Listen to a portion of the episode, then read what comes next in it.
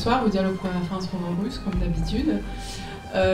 par tradition, on reçoit toujours une personnalité politique au mois de septembre de chaque année. Et cette, cette fois-ci, nous, sommes très heureux de recevoir M. François Asselineau, ancien candidat à l'élection présidentielle 2017 euh, fondateur et président de l'Union populaire républicaine en politique française, que vous connaissez très très bien. Et justement, en parlant de 2017, il y a cinq ans, euh, le dialogue franco-russe a eu cette euh, très belle idée d'organiser un colloque à l'Assemblée nationale. Bon, on a toujours de bonnes idées, mais ça c'était vraiment la, la très bonne idée d'organiser un colloque à l'Assemblée nationale euh, c'était deux mois avant l'élection présidentielle de 2017. Euh, on a demandé, on a convié tous les euh, candidats à l'élection présidentielle et leurs représentants légaux de venir au dialogue franco-russe et pour répondre juste à une seule question. il y avait deux questions puisqu'il y avait déjà la question des sanctions. Vous êtes président de la République française, présidente, dans deux mois. Quel est votre projet concernant la Russie? Le seul candidat qui euh, n'est pas venu à, cette réunion était Emmanuel Macron. Il n'est venu ni envoyé le représentant légal. Et j'ai quand même une vague impression que depuis cinq ans, j'ai cette doute, qu'il est toujours absent de ce grand projet européen, de cette idée, de cette discussion très importante, euh, la relation franco-russe. Surtout, actuellement on le voit très bien, sur le fond du conflit en Ukraine. Euh, d'autant plus, votre perception, monsieur Asselineau, de, ce conflit, de tout ce qui se passe en Ukraine maintenant, est beaucoup plus intéressant pour nous. Parce que je reviens toujours à ce discours de 2017. Votre discours, votre projet pour la Russie, d'ailleurs, je vous invite à chercher sur Internet, euh, dans les vidéos qui circulent, ça date, mais il y en a. Justement, votre projet était clair, stratégique, pragmatique, souverain, mais ok, vous êtes considéré pro-russe, pro-russe, Poutine, ce que vous voulez. À l'époque 2017, vous parlez de la France, comme vous parlez toujours de la France, et vous considérez ce projet important pour la France. Là, on est en 2022, euh, le conflit en Ukraine bat son plein. On est en septembre 2022.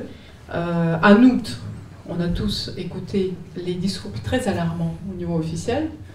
On nous pousse, je dis nous, ceux qui sont en Occident, on nous pousse à la guerre avec euh, la Russie en plus une guerre ouverte. Et vraiment, je doute que ce soit l'intérêt de la France. Voilà, merci beaucoup, euh, messieurs Asselineau, d'être euh, ce soir avec nous et de nous présenter votre vision de ce conflit. Merci, merci à toutes et à tous d'être là, nombreux. Ce que je vois, il y a peut-être des gens qui sont au fond et qui auront du mal à voir. J'ai préparé une, un PowerPoint spécialement pour ce soir. Donc vous voudrez bien excuser, comme ça n'a pas, déjà été présenté, vous voudrez bien excuser s'il y a des bugs ici ou, là. Euh, je vais commencer rapidement parce que j'ai quand même pas mal de choses à vous dire. En effet, euh, effectivement, vous savez que j'ai créé un parti politique qui essaie de s'inscrire dans la grande histoire de France, pas dans la petite, mais dans la grande histoire de France. Je considère que le dernier euh, grand chef d'État que les Français ont eu, c'est le Charles de Gaulle. Et euh, je mettrai, euh, si vous me le permettez, cette, conférence sous, son auspice. De Gaulle qui disait, vous vous rappelez peut-être, il le dit à, à Alain Perfit dans le CT de Gaulle, à chaque fois dans l'histoire que la France a été en bon terme avec la Russie. Ça a été des grands moments de l'histoire de France. À chaque fois que, ça a été, que la France a été en mauvais terme avec la Russie, ça a été des mauvais moments de notre histoire. Et ce qui est extraordinaire, c'est qu'il dit ça en 1964, c'est-à-dire qu'il dit ça il y a 58 ans en fait. Voilà. Donc c'est encore une fois confirmé. Voilà. Alors je voudrais dire en préambule que euh, je ne suis pas payé par Vladimir Poutine, parce qu'on me, on me dit euh, si c'était le cas, il serait vraiment chiche. Euh, je ne suis payé par personne. Je suis là pour défendre ce que je crois l'intérêt national de la France et aussi pour défendre une certaine idée de, ce que je pense être la, justice. Je voudrais dire aussi en préambule que lorsque j'ai été interrogé euh, sur une, télévision, une radio, euh, une télévision, c'était une télévision israélienne, euh, quelques jours avant le 24 février, on m'avait demandé, mais si Vladimir Poutine intervenait en Ukraine, qu'est-ce que vous diriez? J'avais dit, je, je condamnerais, parce que c'est contraire au droit international, ce qui d'ailleurs peut se discuter. Enfin, ça, c'est un débat de spécialistes. Donc, euh, je ne suis pas, comment dirais-je, euh, quelqu'un qui spontanément euh, adhère. Je ne suis pas un propagandiste russe. Mais je suis venu vous parler ici de quelque chose qui me paraît important, c'est qu'est-ce que c'est en fait que ce conflit ukrainien, et je vous propose une autre clé de lecture que la clé de lecture que l'on impose aux Français, c'est-à-dire que tout se passait très bien, il y avait des gentils Ukrainiens qui étaient là, tout, allait très bien, puis d'un a un méchant, un méchant russe qui sautait dessus pour piquer le, pays, et puis ensuite tous les autres vont y passer, ils vont arriver en fait jusqu'à Paris, et tout ça va être avalé par l'ogre russe. Alors ça, c'est une... Malheureusement, il y a quand même beaucoup de gens qui mordent à l'hameçon. Et euh, ben je suis là pour faire une autre, une autre vision des, des, choses. Je ne vais pas non plus trop vous parler de ce que tout le monde connaît, enfin du moins les gens qui s'intéressent à cette histoire, c'est-à-dire à, l'affaire de des accords de Minsk qui n'ont pas été respectés, que depuis 2014 il y a des bombardements dans le Donbass, qu'au bout de huit ans les Russes ont fini par réagir. Ça je ne vais pas vous le dire non plus parce que tout le monde le sait. Je vais essayer de prendre un petit peu plus, si vous me le permettez, de hauteur de vue et de remettre ça dans un cadre beaucoup plus euh, général. Alors, diarrhei kai basileie, c'est du grec ancien, diwite ut regnes ou ut imperes. Ce sont les grandes devises venues de l'Antiquité sur la stratégie des États. C'est une stratégie donc qui a plus de 2000 ans d'âge. C'est que les États, du moins ceux qui ont une vision cynique des choses, appliquent dans leurs relations internationales et vis-à-vis de leurs adversaires un adage euh, classique euh, qui euh, consiste à dire c'est diviser pour régner. On voit ici l'éducation d'Alexandre par Aristote. On a eu également à la Renaissance Machiavel qui, dans ses conseils, disait divide et impera, c'est-à-dire diviser pour régner. Les Français ont mis en œuvre cette politique avec notamment Richelieu et Mazarin, qui était divisé pour régner. Et ils l'ont appliqué d'une façon que les Français ne connaissent pas forcément très bien. C'est notamment à l'issue de la guerre de 30 ans, qui commence en 1618, avec la défenestration de Prague, qui se termine 30 ans après, en 1648, par les traités de Münster et d'Osnabrück, qu'on appelle les traités de Westphalie. Et les Français, la diplomatie française, qui était d'une autre trempe que la diplomatie actuelle, n'avait eu de cesse que d'essayer de morceler les Allemands le morceler le peuple allemand. C'est d'ailleurs ce qui s'est passé. L'Europe en 1648, après les traités de Westphalie, ressemble à ça. Vous voyez sur cette carte le royaume de France, vous avez le royaume d'Espagne, le royaume de Portugal qui existe déjà, vous avez le royaume de Grande-Bretagne, mais l'Écosse n'est pas, il n'y a pas encore eu l'union du Royaume-Uni euh, qui interviendra plus tard. Vous voyez d'ailleurs au passage, s'agissant d'une zone à laquelle nous nous intéressons, cette carte que j'ai trouvée sur Wikipédia, je l'ai trouvée assez bien faite, c'est qu'il y a la République des deux nations qui comporte la Pologne et la Lituanie et qui va dans tout ce qui est actuellement le nord-ouest de l'actuelle Ukraine, la région de Lvov jusqu'à Kiev. Et puis vous avez également la Crimée, ce qui est en fait le Khanat de Crimée à l'époque, c'est-à-dire un Khanat musulman sous la, la suzeraineté de l'Empire ottoman. Mais surtout, ce que vous voyez au centre, c'est eh bien, c'est l'Allemagne. L'Allemagne pulvérisée en un très grand nombre de royaumes, principautés, archevêchés, les électeurs du Saint-Empire, les villes libres, etc. Et ça, c'était le fruit d'une politique délibérée, voulue par la diplomatie française, pour empêcher l'Allemagne de s'unifier.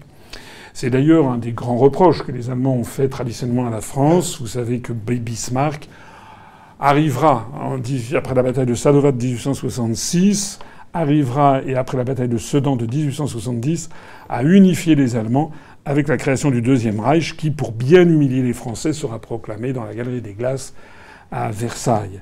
Et euh, il, faut bien comprendre qu'il y a un ressentiment allemand vis-à-vis de la France au sujet de cette parcellisation.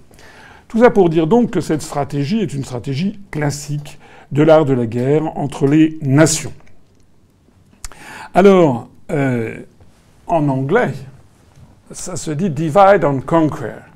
Et vous savez que les Britanniques, les Anglais, ont toujours appliqué cette devise, notamment vis-à-vis du continent. Les Britanniques ont toujours eu la sainte crainte de voir le continent européen s'unifier contre elle. Donc contre le Royaume-Uni. Donc le Royaume-Uni a toujours essayé d'introduire un coin entre les puissances, notamment de temps en temps, c'est arrivé soutenant la France contre les autres, à d'autres moments soutenant d'autres pays européens contre la France, par exemple pendant la guerre de succession d'Espagne de 1700 à 1713, qui se termine par le traité d'Utrecht, où les Anglais arriveront d'ailleurs à tirer le mélange du feu, puisqu'ils prendront au passage le, Gibraltar. Après la Seconde Guerre mondiale, ce divide and conquer a été repris à son compte par les États-Unis d'Amérique. Et on ne peut pas comprendre ce que cherchent les États-Unis d'Amérique, c'est-à-dire une hégémonie planétaire, si on, méconnaît le fait qu'ils vont essayer d'appliquer ça un peu partout sur la planète. Alors, je ne suis pas là pour faire de l'histoire ancienne, je suis là pour faire de la prospective, mais je vais vous donner deux exemples que tout le monde a à l'esprit, bien sûr. C'est le démembrement de la Yougoslavie, qui a duré quand même de, de 1991 à 2006, ça a duré quand même très longtemps. 2006, c'est lorsque le Kosovo est devenu indépendant, mais entre-temps, les États-Unis d'Amérique, vous le savez, sont intervenus pour jeter de l'huile sur le feu, pour aboutir à la dislocation de la Yougoslavie. Évidemment, l'intérêt de disloquer les États, c'est que face à une poussière d'États, c'est ce qu'avaient bien compris euh, Richelieu et Mazarin, eh bien, c'est ce qui a permis d'avoir la France du grand siècle. On n'aurait pas eu, la France n'aurait pas été la première puissance de l'Europe et peut-être même du monde sous Louis XIV et sous Louis XV si euh, la France euh, n'avait eu affaire à un, un ennemi uni.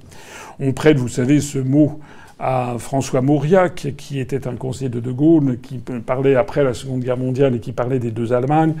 Il disait J'aime tellement l'Allemagne que je préfère qu'il y en ait deux. Vous connaissez cette petite anecdote. Alors, bon, les États-Unis ont participé au démembrement de la Yougoslavie. Ils ont participé au démembrement du Soudan avec le Sud-Soudan en 2011. Ils ont participé à beaucoup de démembrements. Je ne vais pas euh, faire de l'histoire, mais l'objectif de mon propos, c'est de poser la question et aujourd'hui Aujourd'hui, ils font quoi, les États-Unis ah.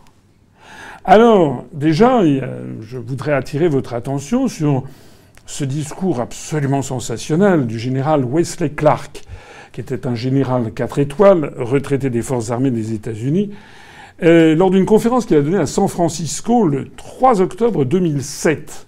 Vous trouverez d'ailleurs cette conférence en film sur Internet. Il a mis les, pieds dans le plat puisqu'il a affirmé que dix jours après les attentats du 11 septembre, les invasions de l'Irak, de la Libye et de plusieurs autres pays du Moyen-Orient avaient déjà été planifiées.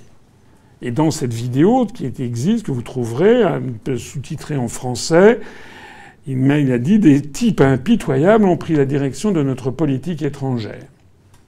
Et Wesley Clark a précisé que le plan américain après le 11 septembre, c'était d'envahir sept pays et de les morceler, de les démembrer, ou également, c'est quelque chose qui est important à comprendre, de laisser les États dans une situation de conflit de basse intensité, comme on dit. C'est-à-dire on ruine l'appareil d'État, on organise une espèce d'anarchie des seigneurs de la guerre.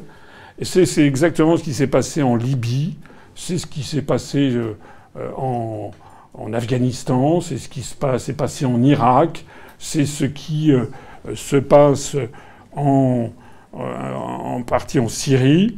ces conflits de basse intensité qui permettent en fait bah, d'annihiler l'existence même d'un État qui est perclus de ses problèmes internes.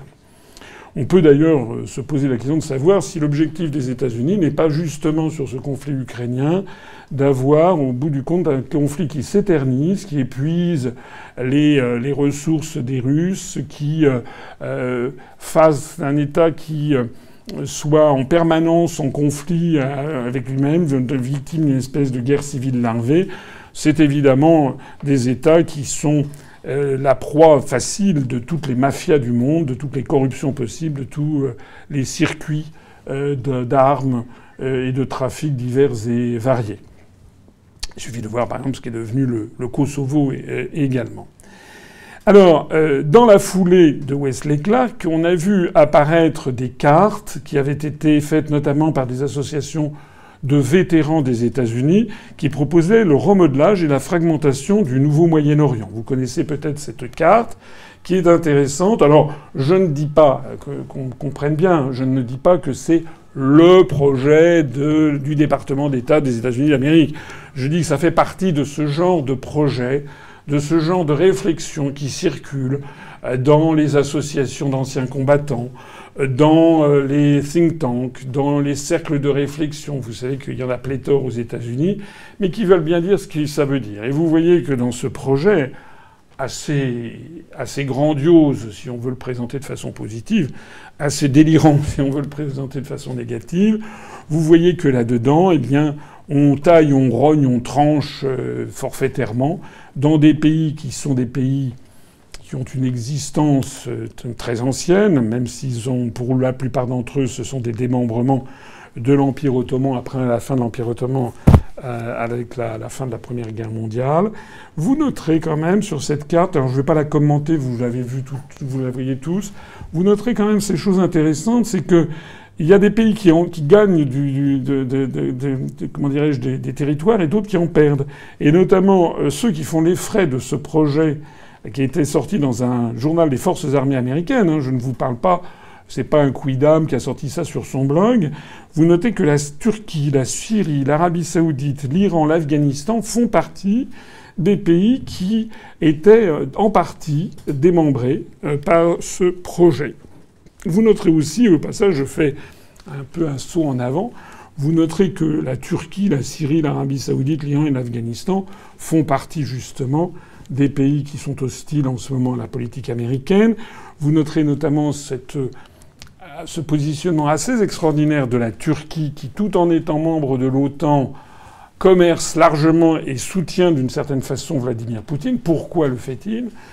Plus étonnant peut-être encore, c'est la position de l'Arabie saoudite avec Mohamed Ben Salman, ben Salman qui est donc euh, le prince héritier, enfin celui qui tient les rênes du, royaume wahhabite, euh, qui euh, ont considéré en général que l'Arabie saoudite était la 51e ou 52e étoile des États-Unis. Je dis ça parce que la 51e c'est Israël, et la 52e c'est l'Arabie saoudite, et puis la, la 67e c'est la France. donc Euh, il y a quand même ce positionnement assez dingue de l'Arabie saoudite, qui normalement était un allié. Il y a quand même 40 000 soldats américains euh, en Arabie saoudite. Le fait que l'Arabie saoudite et que Mohamed Ben Salman se rapprochent de la Russie veut dire qu'il a peut-être compris qu'il risquait, si j'ose dire, comme les Turcs, de passer à la casserole de ce remodelage et de cette pulvérisation des États poursuivis par l'oncle Sam. Il y a le remodelage des États-nations d'Europe. Alors je ne vais pas ici vous parler de l'Union européenne, vous savez que c'est quand même mon dada depuis 15 ans, je vous renvoie quand même à ma conférence qui s'appelle La politique des euro-régions. Et euh, je, vous je vous présente, je vous rappelle cette carte qui circule au Parlement européen, qui circulait, qui émanait des Verts, notamment des Verts allemands. Les Verts allemands étant toujours, toujours un petit peu vert de gris d'ailleurs. Euh, les Verts allemands euh, qui, avec les Grünen et avec les, la Free Alliance, a fait cette carte, l'air de rien, comme si de rien n'était. Mais si vous regardez d'un peu plus près, il s'agit de correspondre aux peuples d'Europe, à leur, à leur langue, etc., etc. Mais si vous regardez de près, ben, vous êtes sidéré de voir qu'il y a un pays que beaucoup de pays sont pulvérisés. Notez d'ailleurs que les Verts allemands ont strictement maintenu l'Ukraine euh, in bonis, donc ils n'ont pas l'air de savoir que tout le sud-ouest de l'Ukraine est russophone et russophile. En revanche, ils ont une connaissance très précise de la carte de la, la France, puisqu'ils ont séparé la Bretagne, Brace. Ils séparent également l'Alsace. Ils séparent l'Occitanie. Ils ont, ils ont la précision qui va jusqu'à raccrocher à la Catalogne le département français des Pyrénées-Orientales, ce qui est une revendication des indépendantistes catalans, dont je rappelle qu'ils ont quand même une antenne à Bruxelles, à 300 mètres du Berlaymont, enfin du bâtiment de la Commission européenne. Il y a un linéaire de 50 mètres sur la représentation de la Catalogne indépendante. Il montre également que le pays Vascos mort sur le département français des Pyrénées-Atlantiques. Et puis, il y a la division entre l'Occitanie et puis euh, les pays de langue d'oil. Alors, ce qui est intéressant, vous voyez que la même chose arrive malheureusement à l'Espagne, avec la Catalogne, Andalusia, Galicia, etc., etc., à le nord de l'Italie. Le Royaume-Uni également. Vous avez peut-être noté, je ne sais pas si vous le savez, que le Royaume-Uni a décidé de sortir de l'Union européenne. Ça s'appelle le Brexit. Et vous savez aussi que les Écossais, eux, euh, utilisent l'Union européenne en disant non, non, nous, on veut rester dans l'Union européenne, mais en devenant indépendant. Cette, cette, carte correspond quand même à pas mal de choses. Vous noterez aussi dans cette carte que, eh bien, il y a des morceaux de la Russie proches de la Finlande qui devraient être agrégés à la, à la, à la Finlande. Cette carte, elle est tout à fait extraordinaire aussi quand on y réfléchit c'est que finalement le seul pays qui tire son épingle du jeu, c'est l'Allemagne. C'est l'Allemagne qui qui sera, puisqu'on parle des pays avec des peuples et des mêmes langues. Vous notez notamment que l'Allemagne met la main sur l'Autriche. Ça a déjà été fait. Hein. voilà. Il y a aussi, euh, ça rabiote un petit peu l'ouest de la République tchèque. Ça s'appelle die Südeten. Ça a aussi été fait d'ailleurs. Et puis même un morceau de Schlesien de la Silésie polonaise. Bon. J'attire votre attention quand même là-dessus parce que vous allez voir que ma présentation est quand même assez construite. C'est que si vous regardez de près, vous verrez que l'Alsace donc a été euh, retirée. Or, vous savez que pour une raison mystérieuse, François Hollande, l'habitude d'or du sommet du juste, François Hollande avait fait un référendum en 2013 pour proposer aux Alsaciens de supprimer les départements du Bas-Rhin et du Haut-Rhin et de créer une Alsace, une, région Alsace sui generis, comme on dit. Euh, les contraintes étaient qu'il fallait que les deux départements votassent à plus de 25% de participation et majoritairement dans les deux. En réalité, il n'y a qu'une seule des conditions qui a été remplie sur les quatre parce que ça n'intéressait pas les Alsaciens. Il n'y a pas eu de 25% de participation. Et il n'y a que les habitants du Bas-Rhin qui ont voté pour. Les habitants du Haut-Rhin de Colmar n'ont pas voulu. Moi, on était allé, on avait manifesté sur le terrain. ils avaient dit non, non, mais c'est encore Strasbourg qui va tout avoir. En tout cas, je vous signale que M. Macron, malgré ce référendum où les Alsaciens ont dit non, nous l'a imposé quand même, en passant par les parlementaires. De telle sorte que si aujourd'hui vous allez en Alsace, il n'y a plus de drapeau français. Vous avez le drapeau blanc et rouge de l'Alsace, et vous avez les drapeaux européens. Point. Si ça, ça ne correspond pas à un début de démembrement, c'est de quoi s'agit-il? Il y a aussi la fragmentation de la Chine qui est prévue au programme. Et si vous vous intéressez à des cartes qui circulent, notamment aux États-Unis d'Amérique, vous découvrirez notamment cette carte-là, où vous avez l'île de Taïwan. Alors je ne sais pas si vous savez, mais il y a eu des petits incidents récents à Taïwan. Parce que sans personne, tout allait très bien en définitive. Moi, je connais quand même, j'ai accompagné Jacques Chirac euh, plusieurs fois en Chine. Enfin, j'ai rencontré les dirigeants chinois au plus haut niveau, le président Chiang Zemin. Les Chinois, ils ont un souci numéro un, c'est de préserver leur honneur, de préserver la face. Mian, ça se dit en chinois. À partir du moment où vous respectez un certain nombre de règles, vous pouvez négocier euh, on passe par la porte de derrière, comme on dit en chinois. Donc les Chinois ne sont pas en désaccord avec le fait que les Américains, les Français, le monde entier continuent à avoir des relations avec Taïwan. D'ailleurs, pourquoi le serait-il Puisqu'ils sont les premiers? Les échanges entre Taïwan et la Chine continentale sont, euh, spectaculaires, c'est énorme. Il y avait même des liens euh, de, familiaux, en fait, entre la, veuve de, de, Chiang Kai-shek et le président Liu Shaoxi de la République populaire de Chine. Enfin bref, donc c'était une affaire à la chinoise. Simplement, ce qu'ils ne veulent pas, c'est qu'on essaie de promouvoir l'indépendance de Taïwan. ce qui n'était pas d'ailleurs au programme du Kuomintang lorsque Chiang Kai-shek s'est rendu à Taïwan en 1947, 49. Euh, au moment où il y a eu la proclamation de la République populaire de Chine, euh, on parlait de l'île de Formose, on parlait de la Chine nationaliste, mais le projet de Chiang Kai-shek, c'était bien de réunifier la Chine sous sa houlette. Pareil pour euh, Mao Tse-tung, qui voulait réunifier la Chine sous sa houlette à lui. Mais les deux étaient d'accord sur l'objectif d'une union. Ce qui est nouveau, c'est que depuis quelques années, les Américains ont créé, ont fait créer un parti indépendantiste taïwanais. De la même façon que vous entendez régulièrement parler du Tibet, parler, c'est nouveau, parce que le Tibet, on en parle quand même depuis les années 50. En revanche, les Ouïghours, on en parle depuis beaucoup moins longtemps. On en parle depuis 7-8 ans. Voilà. Euh, on ne parle pas encore beaucoup de la Mongolie euh, extérieure, mais ça va arriver. Il y a d'autres cartes hein, qui circulent, celle-là c'est la plus courante. Il y en a qui euh, s'intéressent aux populations qui sont au sud, dans le Yunnan, qui, sont, qui tangentent, euh, qui le, nord de la Birmanie. Euh, il y aurait, paraît-il, des mouvements indépendantistes.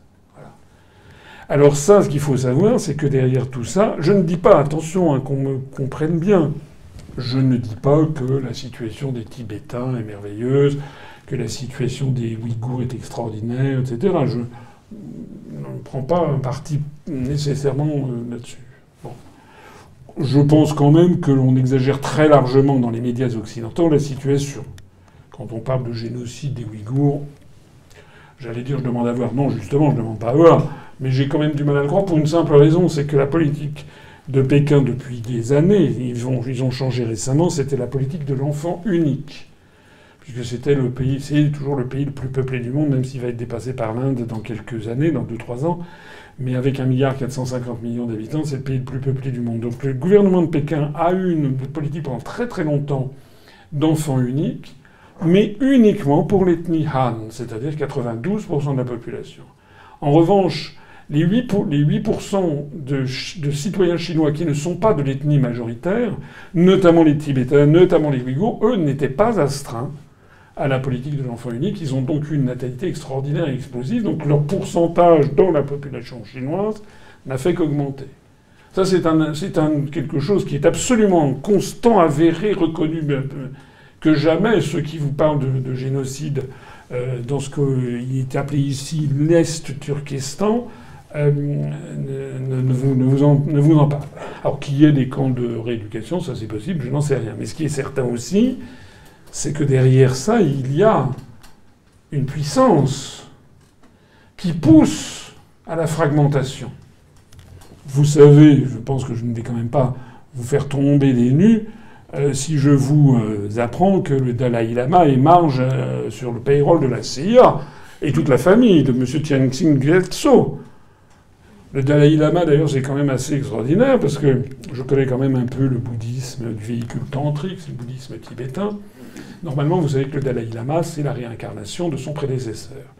Donc normalement, il faut attendre que le prédécesseur soit passé de vie à trépas, pour qu'ensuite il y ait des bonzes, c'est le cas de le dire, qui vont de monastère en monastère, d'école en école, à travers tous les villages du Tibet, pour montrer les chaussettes, les affaires, les, les, vêtements qu'a porté le Dalai, le Dalai Lama euh, défunt, et puis, euh, s'il y a un petit garçon qui se précipite, alors c'est mélangé avec d'autres affaires, hein, d'autres euh, sous-vêtements, d'autres chaussettes. Et puis, si a un petit garçon qui trouve ça, c'est que c'est lui la, réincarnation. C'est comme ça que ça se passe, hein, depuis au moins le XVIIe siècle. Bon. Et bien, monsieur Tenzin Gyatso, l'actuel Dalai Lama, ça veut dire océan de sagesse, euh, qui est plus souvent aux États-Unis qu'à Dharamsala, son lieu de refuge. eh bien, il y a quelques années, il a décidé que, ben non, que maintenant c'est lui qui allait choisir son prédécesseur pour le former. Alors ça c'est quand même un peu fort de café, parce que ça veut dire qu'en fait il ne croit plus dans la réincarnation. C'est un peu comme si le pape François disait demain, bon bah écoutez, finalement ça fait 2000 ans que ça dure, on arrête le gag, la, résurrection du Christ, bon, euh, c'est un peu vieillot quoi. C'est, je vous dis, enfin, c'est absolument hallucinant. Quant aux Ouïghours, Ouïghours, vous connaissez certainement cette... Non, peut-être pas, elle est moins connue, c'est Madame Rebia Kader. Rebia Kader, elle a été pendant des années la présidente du World Uyghur Congress, le congrès mondial des Ouïghours, et elle vivait tout ça aux États-Unis. C'est assez pratique. Elle faisait des conférences de presse depuis les États-Unis. On la voit ici d'ailleurs reçue. Ah oui, tout à l'heure j'ai oublié de commenter la photo du Dalai Lama avec George Bush, qu'il a trouvé un type extraordinaire. Bon, je croyais quand même que le bouddhisme tibétain consistait à promouvoir, entre autres choses, euh, le, noble octuple, sentier, euh, euh, la, paix, la non-violence. bon. il a refusé d'ailleurs de condamner, le Dalai Lama a refusé de condamner les actions de, notamment de, de George Bush, les actions notamment en Irak. Quant à Rabia Kader, on la voit ici en bonne compagnie, puisqu'elle a été reçue aussi par George W. Bush à la Maison Blanche. C'était, d'après ce que j'ai trouvé, c'était en, 2000, en 2008. Pourquoi, finalement, le président des États-Unis reçoit-il cette dame? Pourquoi? Donc euh, on voit bien qu'il alors maintenant elle n'est plus, euh, elle a changé hein, parce que je, sais pas, elle, a été pendant 11 ans de 2006 à 2017. Donc maintenant son successeur vit en Allemagne fédérale. Euh, mais enfin bon, ces, mouvements sont soutenus par l'étranger. Alors je le dis d'autant plus parce que qu'on va parler certainement du, président Poutine et du gouvernement russe. Euh, lorsque le gouvernement russe a décidé qu'il y avait des agents de l'étranger, de les nommer agents de l'étranger, ça fait en France l'objet d'un scandale absolu. C'est pourtant la vérité. Quand vous avez le Dalai Lama, et puis toute la Smala qui émarge sur le payroll de la CIA, c'est quoi? Voilà. C'est quand même la vérité. Alors, on arrive à ce pourquoi vous êtes venu écouter c'est qu'il y a aussi un projet de fragmentation de la Russie. La fragmentation de la Russie, il a commencé, vous le savez mieux que moi, par la désintégration de l'Union soviétique, qui est une catastrophe géopolitique extraordinaire, en fait.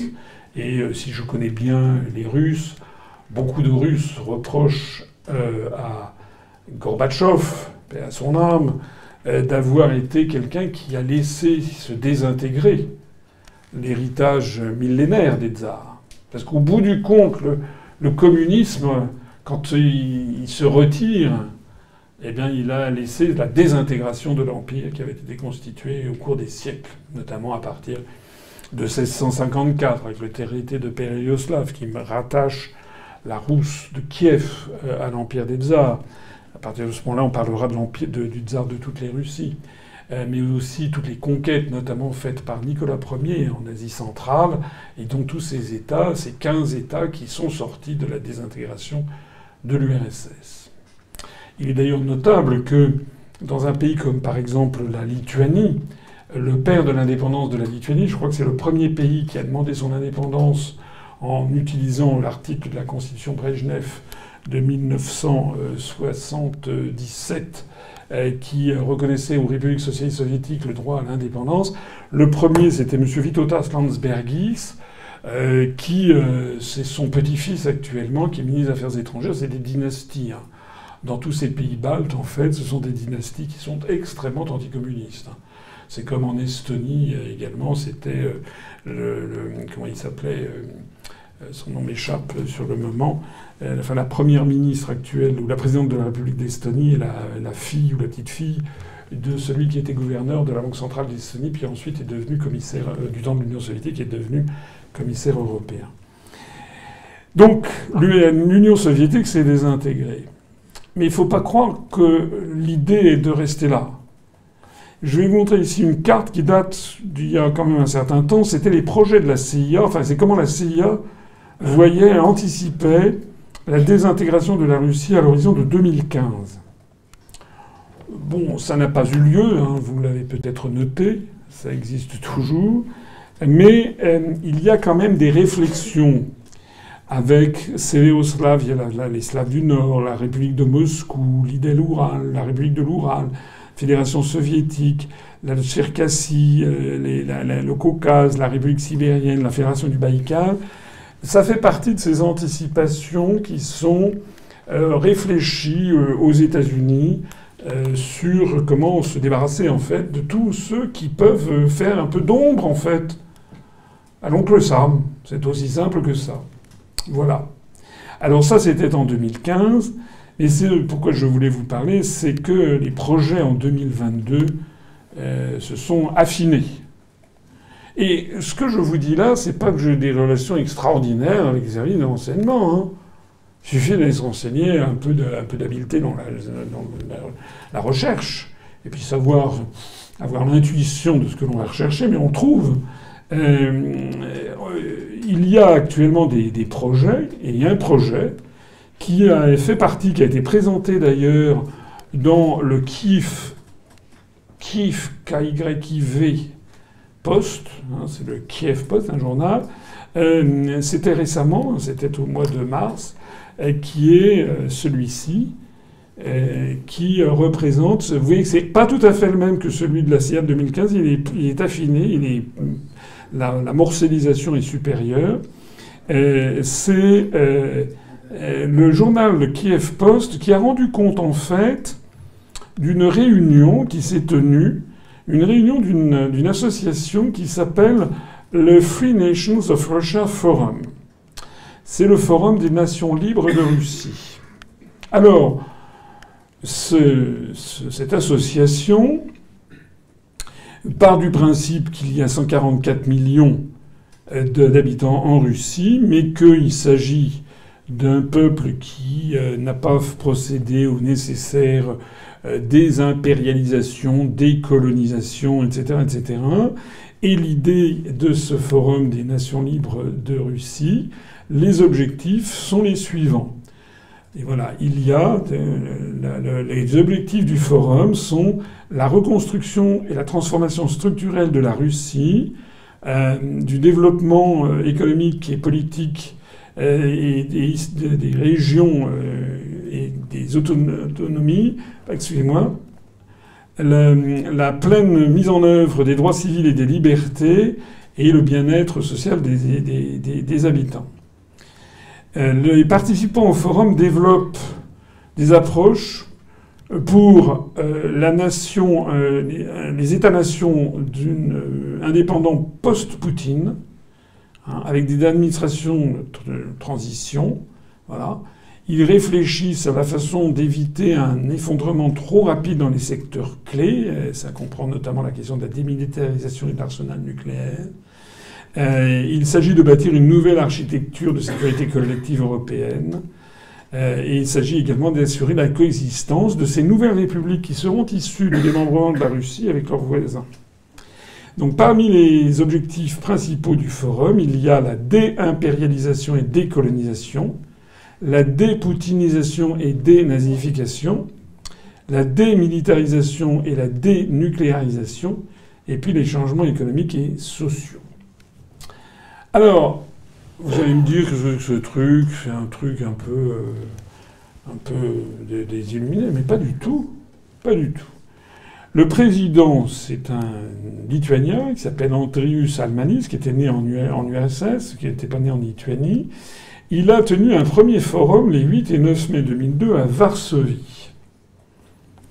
Et il y a eu un deuxième forum qui s'est tenu donc le 22 juillet, 23 juillet, à Prague, donc il y a quelques semaines. C'est de là d'ailleurs que viennent les, euh, articles de journaux que je vous, montrais.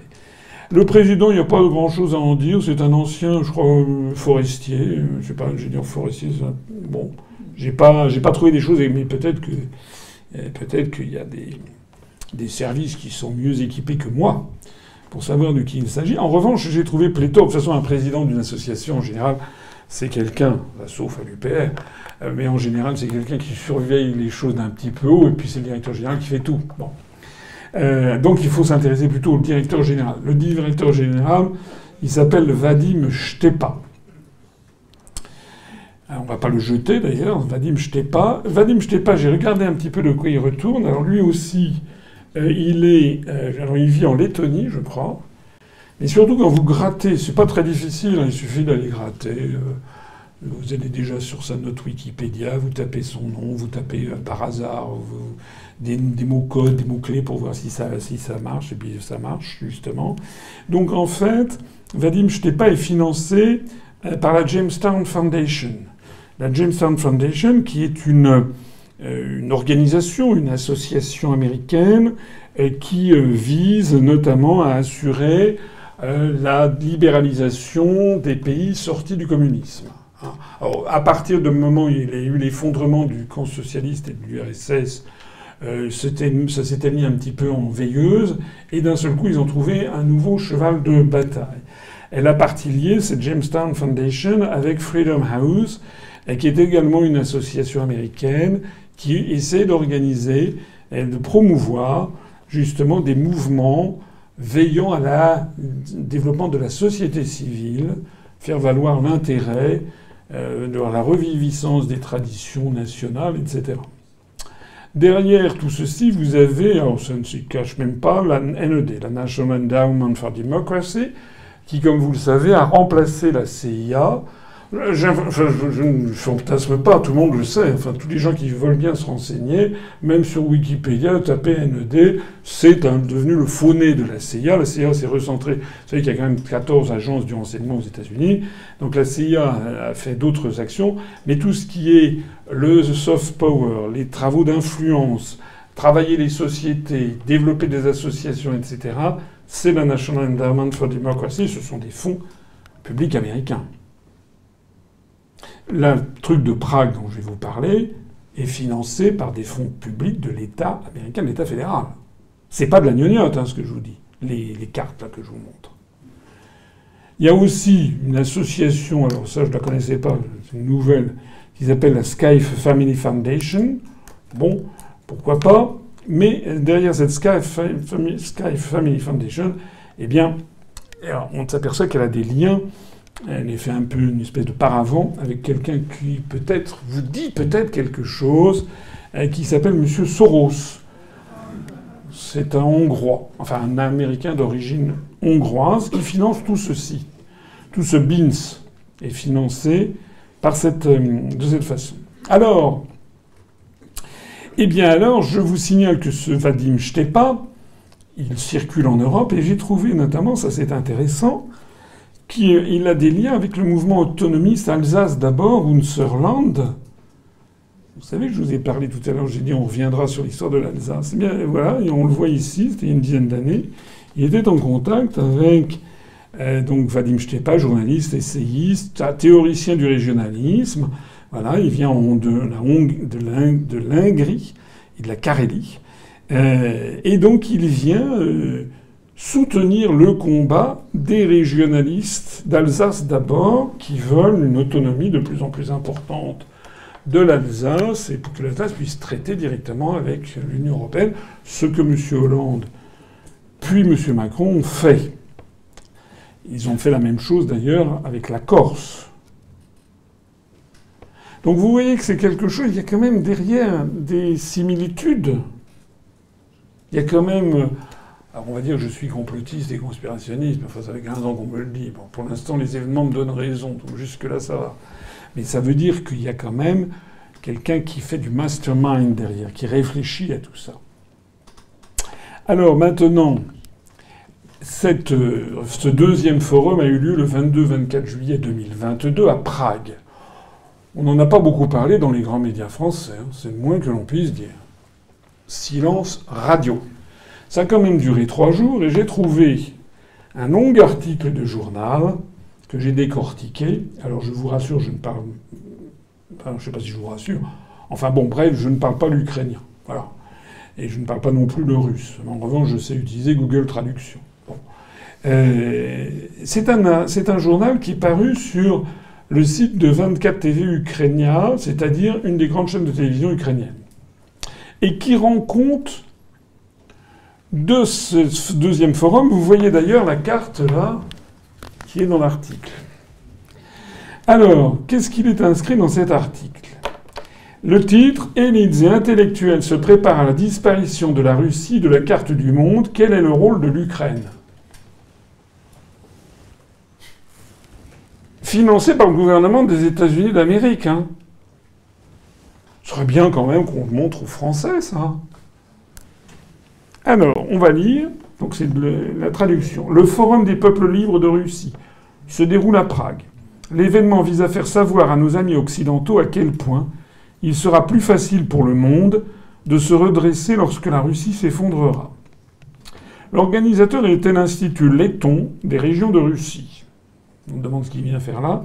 Enfin, ça fait, c'est un pays membre de l'Union européenne, à qui d'ailleurs nous donnons grassement des, euh, des, fonds. La Lettonie, par ailleurs, comme vous le savez, célébrant chaque année les Waffen-SS, officiellement. Les représentants de l'Institut ont tendance à croire que c'est maintenant le meilleur moment pour commencer à agir activement et à changer la situation. L'Institut est convaincu que les peuples de libres de Russie ont un droit complet à leurs propres États nationaux et le droit de posséder et de disposer de ces ressources naturelles et autres avantages qui sont caractéristiques de leur République. Le député ukrainien du parti présidentiel Oleg Dunda faisait partie donc de ce forum, a expliqué le but du forum dans une liaison vidéo depuis Prague jusqu'au site web de Channel 24 en Ukraine que je viens de vous montrer. Donc a dit ce député qui est réputé proche de Zelensky, nous devons faire comprendre au monde l'extrême nécessité de la disparition de la Russie en tant qu'État. Il a souligné l'importance de former dans la conscience collective de l'Occident l'attitude selon laquelle la Russie doit inévitablement disparaître de la surface de la Terre. Au moins, c'est ce qui s'appelle jouer franc jeu. Selon le député ukrainien du parti de Zelensky, je le cite, le rôle de l'Ukraine dans le processus de désintégration de la Russie devrait être de créer toutes les conditions nécessaires à la préparation de formations paramilitaires et d'agitateurs éclaireurs sur son territoire pour de nouvelles activités subversives réussies, en plus de celles déjà sur le territoire russe.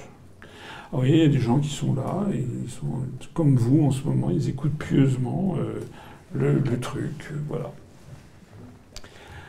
On apprend en lisant cet article qu'il y avait plusieurs personnalités qui étaient présentes.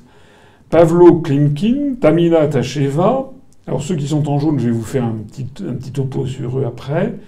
Yeven Magda, alors ça j'ai regardé, c'est euh, euh, un, analyste politique ukrainien, bon euh, pro Ukraine, mais bon, qui est analyste politique. Wojciech Pokora, qui est un acteur du cinéma polonais à la retraite, Mariusz Pilis, qui est un réalisateur polonais, Andrius Almanis, ben, c'est le président de ce forum, je vous ai dit qu'il était lituanien, Edward Lucas, c'est un Britannique qui est un universitaire et un journaliste, et qui a voulu se présenter, enfin qui se présentera en 2024 euh, sous l'étiquette du Parti libéral au Royaume-Uni, et enfin Paul Massaro des États-Unis. Alors, qui sont ces personnalités qui ont participé à ce... Euh, c'est un brûlot, ce, forum. C'est quand même... Euh, alors, Pavlo Klimkin, Pavlo Klimkin, euh, c'est pas de la gnognotte, il a été ministre ukrainien des Affaires étrangères de 2014 à 2019 sous la présidence Porochenko. Auparavant, il avait été ambassadeur en Allemagne, il a été le responsable des négociations pour l'entrée de l'Ukraine dans l'Union européenne pendant de nombreuses années. Donc il était, connaît très bien les arcanes bruxelloises. On le voit ici d'ailleurs le 20 juin 2017 avec le président Poroshenko à la Maison-Blanche, reçu par le président Donald Trump. Donc on ne peut pas dire quand même que ce sont des illuminés. C'est quand même quelqu'un qui a été ministre des Affaires étrangères pendant cinq ans de la République socialiste de la, République d'Ukraine et qui participe à ce genre, à ce genre de forum. La deuxième personne sur laquelle j'attire votre attention, c'est Tamila Tacheva, qui est née dans une famille de Tatars de Crimée déportés par Staline, activiste ukrainienne, a participé à la révolution orange et a organisé les manifestations en Crimée. Et aujourd'hui, elle est officiellement représentante permanente du président ukrainien Zelensky dans la République autonome de Crimée. Je ne sais pas si elle a beaucoup l'occasion d'y mettre les pieds. C'est peut-être un petit peu lorsque c'est le, le, pape qui avait nommé, je crois, monseigneur Gaillot euh, euh, et, l'évêque d'un évêché en Mauritanie qui a disparu depuis le 6e siècle après Jésus-Christ. mais enfin, c'est quand même quelqu'un qui est une, activiste. Et puis la troisième personne, c'est Paul Massaro. Donc Paul Massaro 3, il est le conseiller politique principal pour la Commission américaine sur la sécurité et la coopération en Europe. C'est un Américain, c'est un fonctionnaire américain qui a une position assez éminente puisqu'il est donc euh, l'un des principaux conseillers politiques de la commission qui suit les affaires de l'OSCE à Washington. Et c'est à lui que l'on doit euh, l'appel qui a été fait. Et il a réussi à convaincre les autorités de Washington d'envoyer davantage de missiles IMARS, des missiles à longue portée.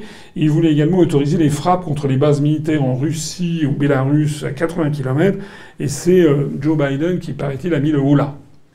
Vous avez suivi ça peut-être dans la presse. Enfin, le, le type, c'est un type qui a 31 ans, c'est lui. Et donc il fait partie de ce forum. Alors, la carte du démembrement de la Russie, ben, je vous l'ai montré, j'y reviens, présentée lors du Forum des Nations libres de Prague. Donc, vous voyez qu'il y a. Euh, elles ont chacune leur drapeau. Euh, on peut entrer dans le détail, mais enfin, vous avez compris en gros ce dont il s'agit. Voilà. Alors, la conclusion de mon propos, vous voyez que je n'aurais quand même finalement pas été si long que ça. La conclusion de mon propos, et encore une fois, j'essaie de me mettre dans la position. Moi, je ne suis pas russe. J'ai de la sympathie, de l'affection pour le monde russe, pour la population russe, pour le peuple russe, pour l'histoire russe, pour la littérature russe, etc. Moi, quand j'étais petit, j'avais un grand-père qui m'expliquait que c'était grâce aux Russes qu'Hitler avait été battu. Bon, ce qui est vrai. Ah, maintenant, on explique aux Français que ce sont les Américains qui auraient battu euh, Hitler, ce qui n'est pas vrai. Enfin bref, moi j'ai de la sympathie pour les Russes, mais j'ai encore plus de sympathie, si je veux dire, pour mon propre pays. Et donc j'essaie de voir de façon honnête. Je me dis quand même que lorsque je regarde tout ça, je dis qu'il y a quelque chose qui ne va pas. D'abord, ce qui ne va pas, c'est que ce soit François Asselineau qui, plusieurs mois après le déclenchement, soit obligé de faire des conférences pour expliquer ce qui se passe. Que font les journalistes français? Tout ce que je vous ai montré là, je l'ai trouvé en passant quelques heures à chercher sur Internet, en fouinant, parce que j'ai de l'intuition.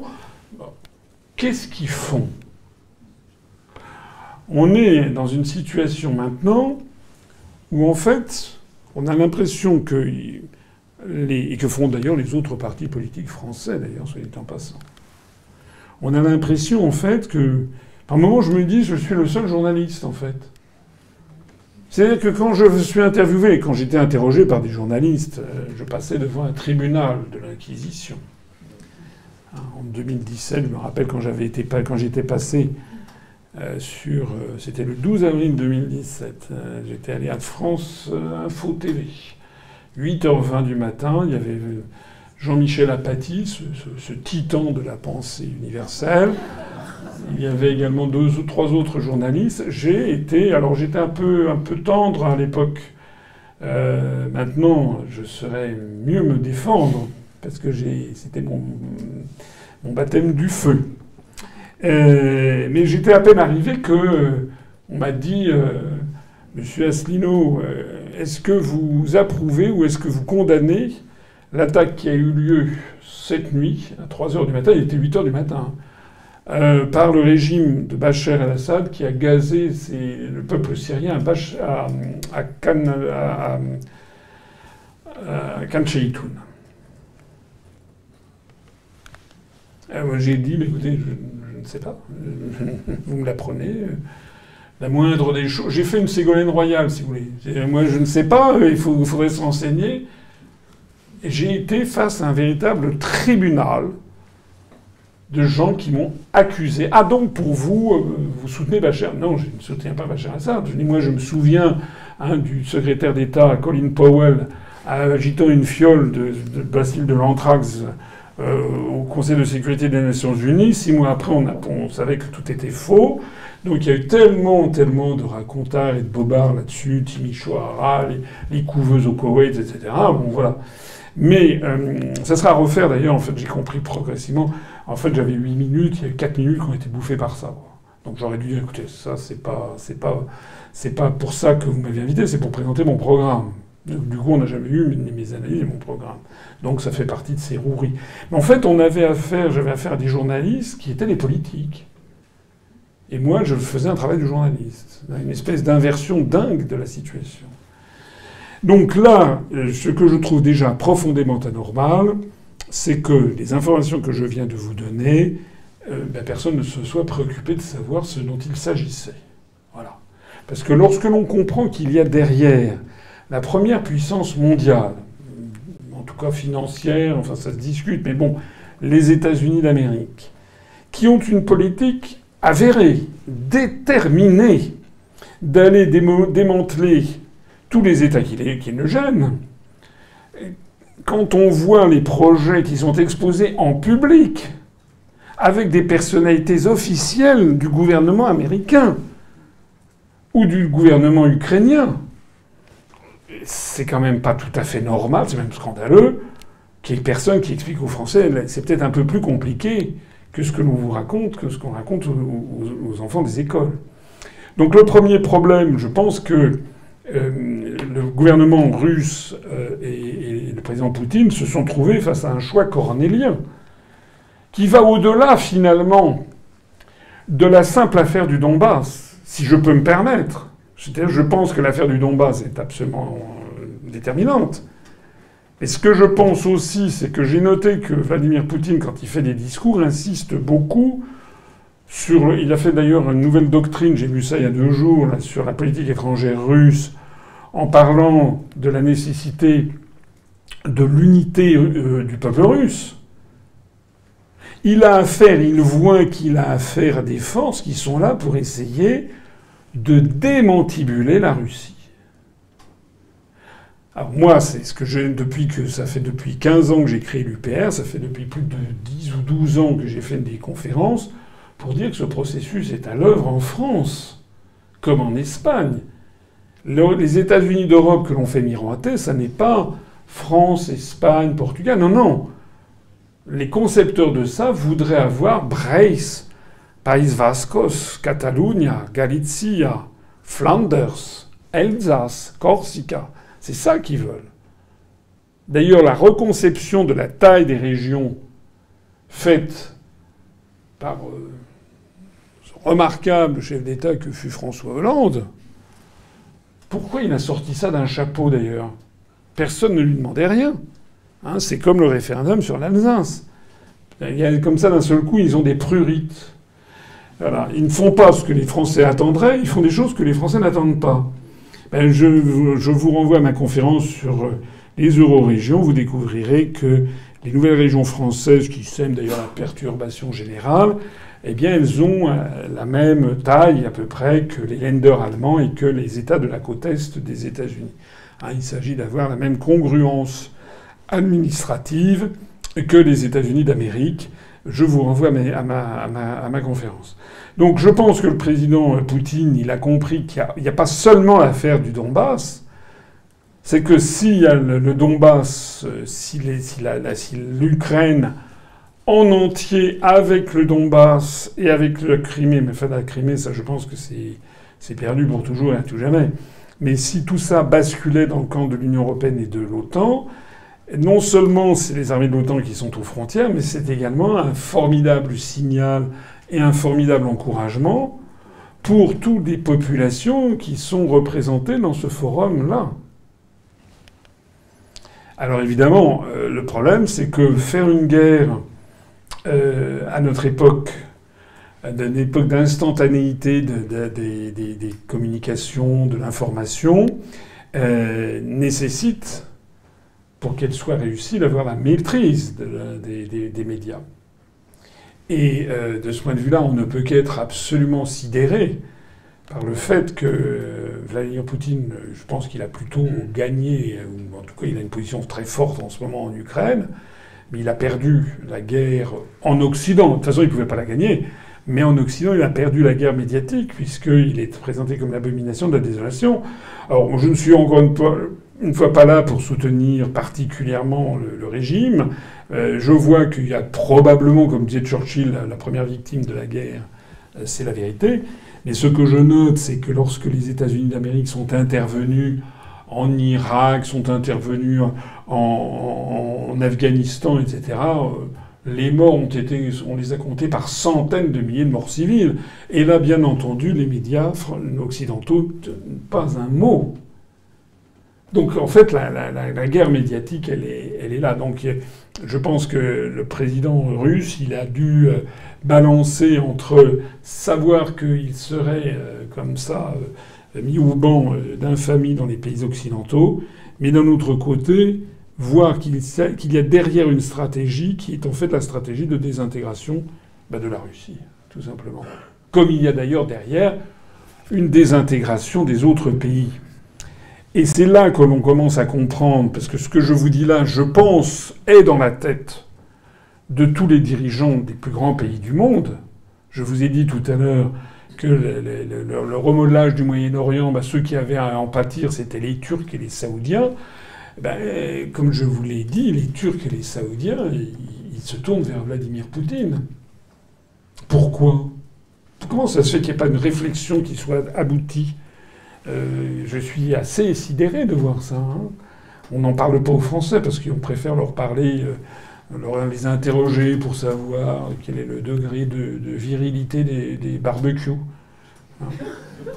Voilà ou bien s'il faut euh, pénaliser le, euh, mauvaise répartition des tâches ménagères. C'est quand même les grands débats. Hein. C'est des débats qui sont sur le devant de la scène. Hein. C'est affolant. Hein. on n'a jamais vu, je crois, un, voilà, tel avilissement des peuples, en fait, que ce qui se passe en ce moment. En attendant, bah, la Turquie, l'Arabie Saoudite, je pense que beaucoup de gens, l'Iran, bon, l'Iran, on sait que l'Iran n'est pas favorable aux États-Unis depuis longtemps, depuis la révolution de, 1979, mais euh, l'Arabie Saoudite est quand même, euh, voilà, que l'Arabie Saoudite prenne ses distances, euh, que la Turquie, alors la Turquie peut s'expliquer aussi par le coup d'État de 2016 que les, Américains ont essayé de fomenter. Donc le père Erdogan, il l'a toujours en travers de la gorge. Il mène, soit dit en passant, une diplomatie actuellement qui est assez extraordinaire. Hein. Je, dois avouer que le président turc, il, arrive à jouer.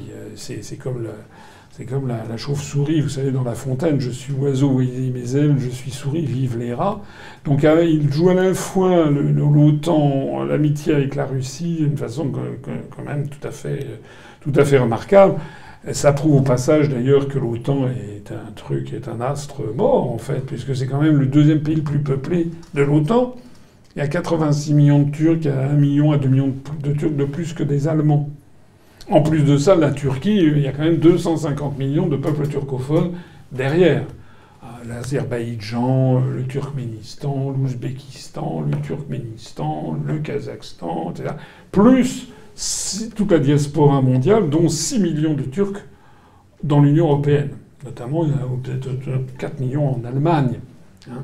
Donc euh, la Turquie est un pays immense et le rapprochement de la Turquie avec euh, la Russie est un atout colossal pour, euh, pour, Vladimir Poutine et d'autant plus étonnant que ce sont des ennemis traditionnels. Puisqu'il y a un vrai choc de civilisation depuis la prise de Constantinople le 29 mai 1453. Euh, vous savez que Zoé Paléologue, qui était la, nièce de Constantin XI Dragazès, le dernier empereur de Byzance, s'était mariée quelques années auparavant avec donc Ivan III de Moscovie. Et quand il a été consumé, que l'empire euh, byzantin était tombé, euh, en fait, il est, resté, il est resté, il y a eu un petit quelque chose qui est resté pendant quelques décennies, 15-20 ans, à Trébizonde sur la mer Noire. Enfin, 1453 dans l'histoire universelle, c'est considéré comme la fin du Moyen Âge. C'est la fin de cet empire millénaire qui avait succédé à, Rome. Et à partir de ce moment-là, le, Ivan III de Moscovie s'est dit, il y avait eu la première Rome, la deuxième Rome, maintenant la troisième Rome, c'est Moscou. Et nous avons la légitimité, justement, de par le mariage avec Zoé Paléologue, de par le fait qu'elle était venue avec ses dames d'atour, avec, avec tous ces échansons et tous ces fonctionnaires byzantins, et qui euh, ont complètement percolé dans la société russe euh, tsariste de l'époque, et euh, ont, donné naissance peut-être à certains, certains phénomènes qu'on trouve dans l'administration euh, russe. En attendant, donc, ça veut dire que normalement, Moscou et Istanbul devraient être des ennemis héréditaires. On l'a vu d'ailleurs lorsque, lorsque il y a eu la guerre de Crimée, la guerre de Crimée en, 1854, où la France a fait alliance avec la Grande-Bretagne et le sultan Abdulmessid Ier contre la Russie. Et là, on est dans une situation qui n'est pas vraiment sans rappeler la situation actuelle, c'est-à-dire que normalement la France devrait avoir des liens. Alors c'est mon credo. Euh, Irina l'a rappelé gentiment tout à l'heure. Je, pense que la France doit avoir des liens étroits et de complémentarité avec, avec la, Russie. C'était d'ailleurs ce à quoi était parvenu fin 19e siècle la République la Troisième République, franc-maçonne, etc., qui était l'antithèse même de l'autocratie de Nicolas II, euh, eh bien, euh, Nicolas II et Alexandra Feodorovna étaient venus en France en 1894 célébrer l'alliance franco-russe avec, euh, avec Félix Faure, parce qu'on a un intérêt, étant au debout de l'Europe, on a un intérêt géopolitique fondamental à, à bien s'entendre. Voilà. mais donc, ce que je veux dire, c'est qu'en 1854, nous étions déjà la remorque des anglo-saxons, avec la reine, parce que Napoléon III euh, appréciait euh, la reine Victoria. Euh, donc, ce qui nous a valu d'ailleurs pas un certain nombre de, choses terribles, parce qu'en 1854, on a fait la guerre de Crimée, en 1860, ça a été l'expédition chinoise avec l'affaire de Palikao. C'est d'ailleurs amusant que la Russie et la Chine, dans les, un cas comme dans l'autre, la France, contrairement à ses intérêts, se met à la remorque des anglo-saxons. Et euh, j'avais montré, je crois, dans une, euh, en tout cas, je l'ai montré dans une conférence, euh, une, médaille assez extraordinaire qui avait été frappée en 1854, où on voit, je l'ai chez moi, où on voit Napoléon III, la reine Victoria et le sultan Abdulmessid Ier. Au-dessus de Napoléon III, il y a marqué catholicisme. Au-dessus de la reine Victoria, il y a marqué protestantisme. Au-dessus d'Abdulmessid Ier, il y a marqué islamisme. Et il y a marqué, euh, comment dire, euh, euh, civilisation. Et donc c'est un combat de civilisation contre, contre, contre les Russes, contre les méchants russes. Hein. voilà. C'est en 1854 que ça se passe. 40 ans après, 1894, changement complet de, et la France fait alliance avec la Russie. Grand bien lui fasse d'ailleurs, parce que si les Russes n'avaient pas été là en 1914, vous savez, l'expédition des taxis de la Marne aurait été un désastre et toute la France aurait été envahie par, la, par l'Allemagne. Voilà, donc j'ai pas parlé de la Chine, mais il est évident que la Chine, la Turquie, l'Arabie saoudite, quand ils voient ce qui se passe en Russie, quand ils voient, parce qu'ils ont leur service de renseignement, certainement, je suis persuadé, qu'ils sont très très bien organisés, je suis absolument persuadé que l'ambassade de Chine à Prague a suivi cette affaire du forum des nations libres de Russie, quand ils voient tout ça, eh ils se disent euh, le prochain sur la liste, c'est moi. D'ailleurs, c'est même pas sur la liste, c'est en même temps. Puisque alors ça, c'est quelque chose que personnellement, je n'ai pas compris. Pourquoi est-ce que euh, Mme Pelosi est allée à Taïwan en même temps Enfin, c'est... Pour, pousser les Chinois à se rapprocher encore plus de, Vladimir Poutine, euh, on ne pouvait pas faire mieux. Je ne comprends pas. Euh, le troisième point de ma conclusion, c'est l'aveuglement des peuples d'Europe, et notamment des Français. On peut dire que globalement, euh, ils comprennent rien. Non, mais c'est vrai, enfin, ce sont des abrutis. Euh, enfin, je pense. Alors, à moins qu'il y ait des malfaisants, c'est possible. Enfin, quand je vois par exemple que M. Bayrou nous a fondu d'une pensée cosmique aujourd'hui en disant que si Vladimir Poutine ne livre plus de gaz à l'Europe, c'est justement la preuve que les sanctions européennes lui font du mal.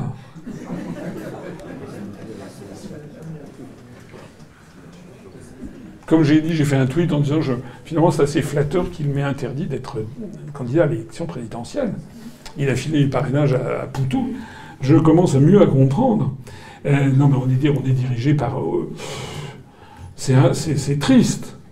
C'est triste.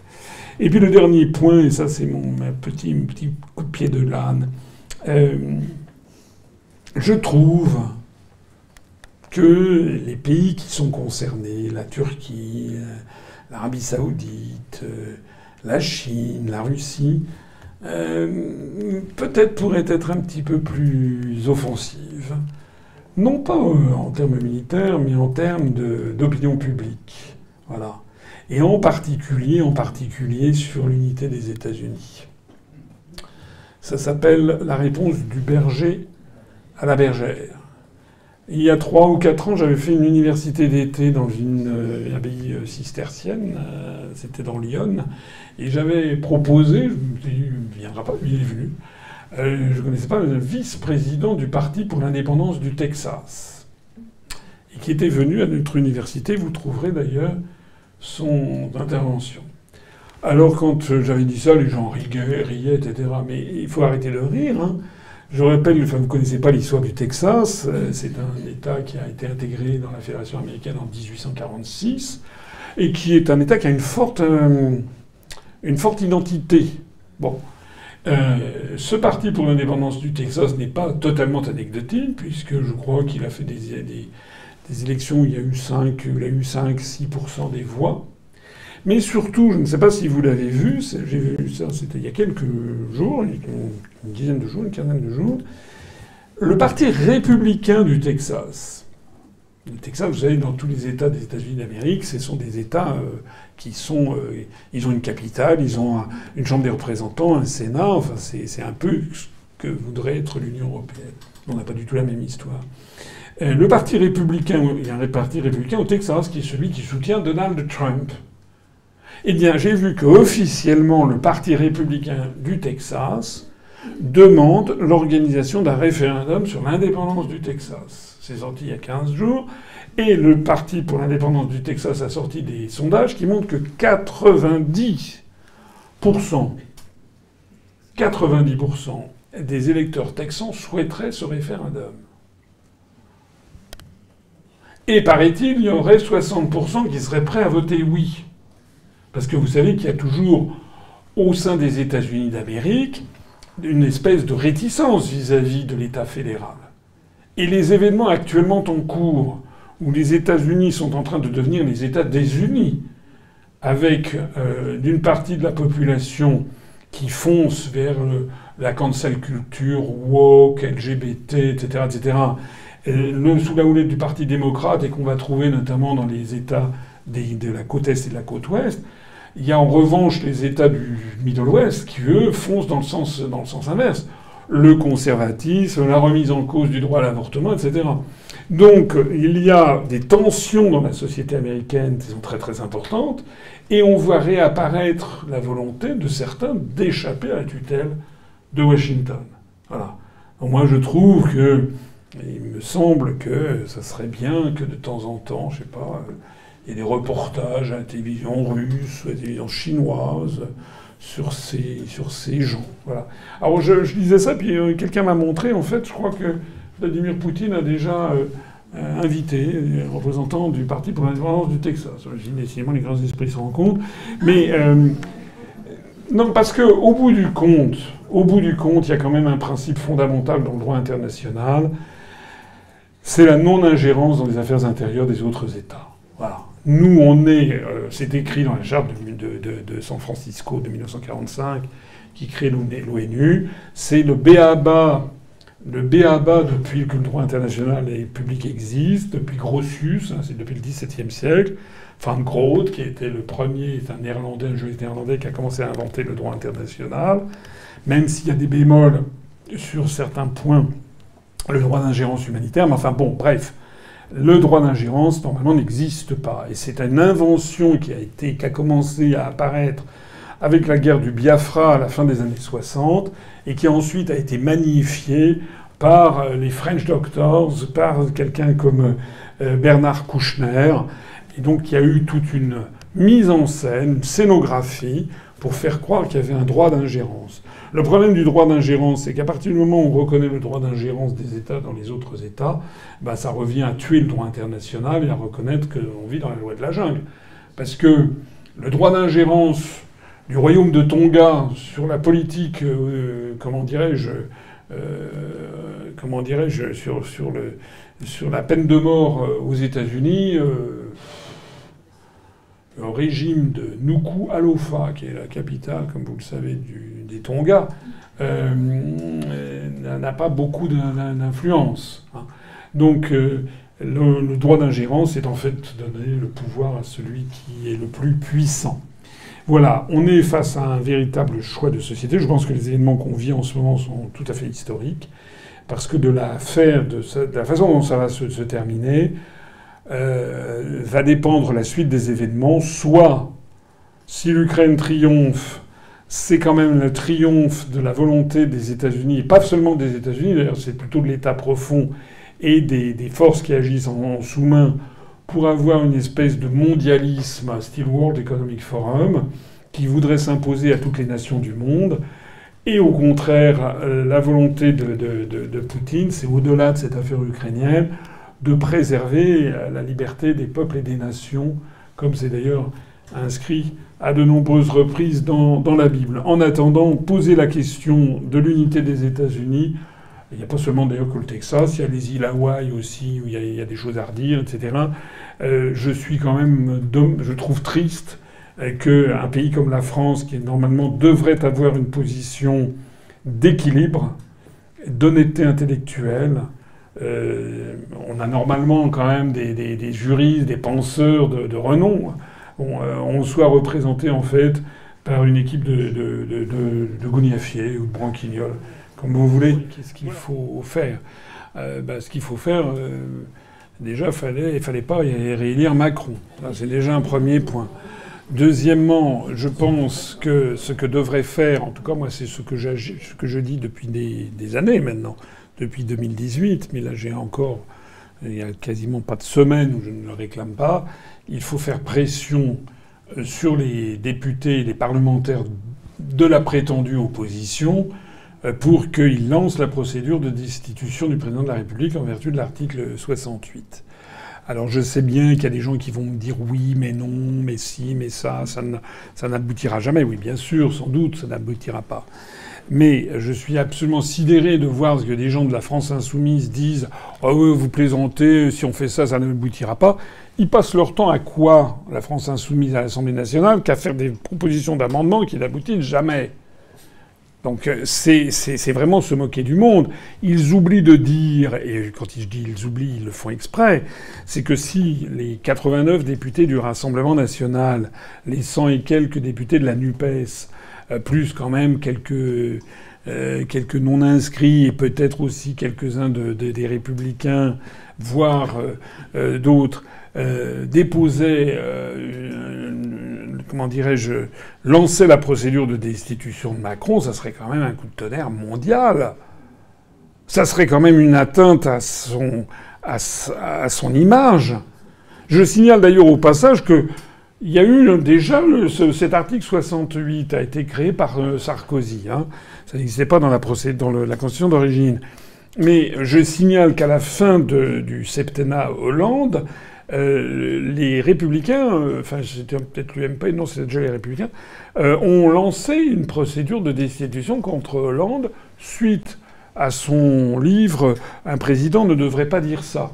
Parce qu'il avait donné le nom de quelqu'un, enfin il avait trahi un secret, de, un secret défense. Bon. C'était de la gnognotte par rapport à tout, tout ce qu'a fait Macron. Bon, et même si ça n'aboutit pas, le simple fait qu'il y ait une procédure qui soit lancée avec peut-être 150, 200 députés, 240 députés qui voteraient le lancement de la procédure de destitution, bah, je peux vous assurer que Macron, euh, bon, il accuserait le coup. Surtout que les Français découvriraient quels sont les griefs euh, non, euh, là d'un seul coup, les Français, j'avais fait tout un dossier, je vous y renvoie. Simplement, il faudrait l'étoffer. Je, je, suis là d'étoffer ce dossier. Euh, donc il y a tout un dossier sur tous les manquements à la Constitution qu'il a pu qu'il a pu faire, notamment sur l'Ukraine, le fait qu'il n'y a toujours pas eu de débat à l'Assemblée nationale en vertu de l'article 35 de la Constitution. C'est quand même incroyable. D'ailleurs, c'est même d'ailleurs c'est une obligation Normalement, quatre mois après avoir envoyé des troupes à l'étranger, or on a des troupes en Estonie à 250 km de Saint-Pétersbourg, sur la base de Tarta, et on a des troupes en Roumanie, 1000 hommes en Roumanie, sans compter des engins blindés, je suis désolé, normalement, ça doit être autorisé au bout de 4 mois par le Parlement. Ça doit être autorisé. Ça n'a pas été fait. Et, que font les parlementaires d'opposition? C'est quand même incroyable. Qu'est-ce qu'ils font? Donc je suis désolé, ils ont parti lier, parce que si d'un seul coup on expliquait, si d'un seul coup on voyait Madame Le Pen qui expliquait, enfin il faudrait que quelqu'un lui fasse le, synopsis, parce que je pense qu'il comprend rien, mais euh, quelqu'un lui expliquait en droit, en droit ce que c'est, etc. Euh, et puis que Mélenchon euh, fasse, etc. Les Français d'un seul coup découvriraient qu'il y a quand même, quand même de quoi faire. Donc je suis, voilà ce que je ferai. S'agissant maintenant de la procédure de, l'extension, moi je suis comme vous. Hein, j'en sais rien en fait. En fait, j'en sais rien. Je ne sais pas. Je, pense peut-être que peut-être que on ne sait pas où est-ce qu'on en est. Il semble quand même que les, que les, que les Russes aient quand même une large maîtrise de la situation. Euh, mais il semble aussi que les, les, forces euh, occidentales, les Américains, les, Polonais, les Allemands, hmm, donne en permanence au régime de Kiev ce qu'il faut pour maintenir une espèce de conflit, hein, comme je le disais, comme si, euh, voilà, pour, pour aller, ils savent jusqu'où ils vont, ils peuvent aller trop loin. Et donc pour entretenir cette espèce d'abcès, de, de, purulence euh, contre, voilà, c'est comme ça que je, vois les choses. Parce qu'il y a quand même, la meilleure chose qui le prouve, c'est qu'il y a quand même des choses qui ont été faites par Macron, par exemple, euh, qui, qui, qui, ont nuit gratuitement à son image. Ah, quand, par exemple, l'affaire des Kwasa Kwasa, dans le canal de Mozambique, où il s'est mis à dos toute l'Afrique de l'Est. Après, à Ouagadougou, quand il se moque du rôle du président Roch Kaboré en disant qu'il est allé réparer la clim, il s'est mis à dos toute l'Afrique de l'Ouest. Moi, j'aurais plutôt tendance à penser quand même que qu'il y, aura, que il y aura pas trop d'extension du conflit. Euh, quand on voit les annonces faites par Macron et la réalité, c'est toujours la montagne qui accouche d'une souris. Je voyais un calcul récemment, c'est que les, Allemands, les Allemands, c'est des Allemands. Donc quand ils disent quelque chose, ils le tiennent. Voilà. Dans tous les sens, hein, dans tous les sens du terme, ça doit fonctionner. Voilà. Donc, euh, ils ont, si j'ai bien compris, les Allemands ont déjà versé 1 milliard 500 millions euh, euh, d'euros de, ou de dollars, c'est pratiquement la même chose maintenant, euh, au régime ukrainien. Alors que nous, on est là, on est là, on est là, on est là, et puis en fait, il paraît qu'au bout du compte, c'est 120 euh, millions de qui auraient été reçus. Donc il y a, y, y, a, comment il s'appelle, Zelensky qui, qui l'a saumâtre parce qu'il trouve que voilà, parce qu'il y a un truc qui est quand même remarquable chez Macron, c'est qu'il arrive à se mettre à dos absolument tout le monde il, se met il arrive quand même à se mettre à la fois à dos Vladimir Poutine et Zelensky. Euh, J'espère en tout cas que euh, il va y avoir quelque chose de très important, c'est l'arrivée de l'hiver. Or, traditionnellement dans l'histoire russe, on parle du général hiver. Il y a une mythologie dans l'histoire russe qui est l'hiver qui sauve la, Sainte-Russie. Euh, il est possible que les, que les peuples d'Europe soient tellement gelés euh, que ça, que ça, que ça, que ça, que ça barde. Hein, euh, voilà.